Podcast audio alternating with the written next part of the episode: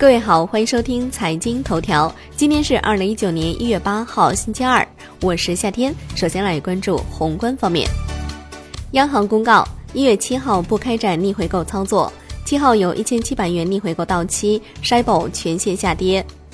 二零一九年开始，社会保险费划转税务部门工作已经实质性启动。来关注国内股市。沪指收涨百分之零点七二，最终报收在两千五百三十三点零九点；深成指涨百分之一点五八，创业板指涨百分之一点八四。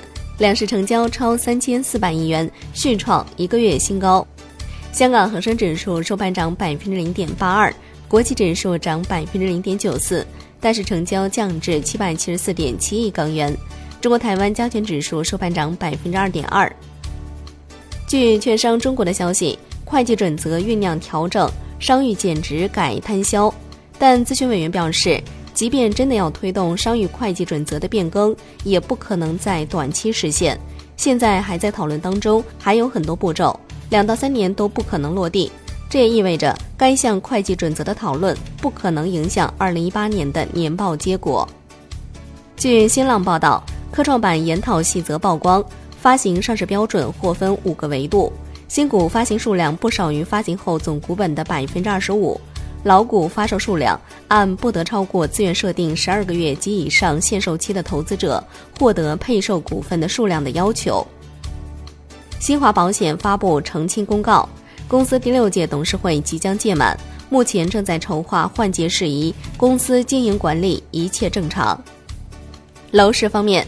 中国恒大二零一八全年的合约销售金额约五千五百一十三点四亿元，二零一九年的合约销售目标是六千亿元。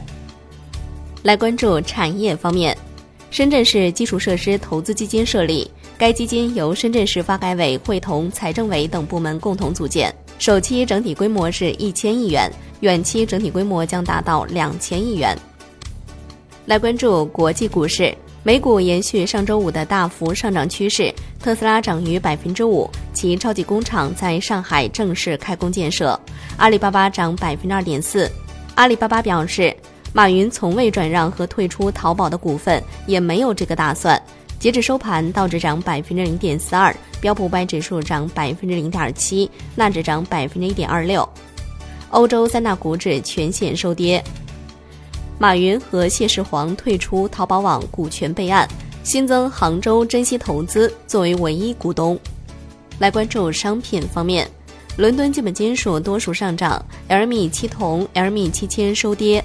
国内商品期货夜盘多数上涨，PTA 涨逾百分之一点五。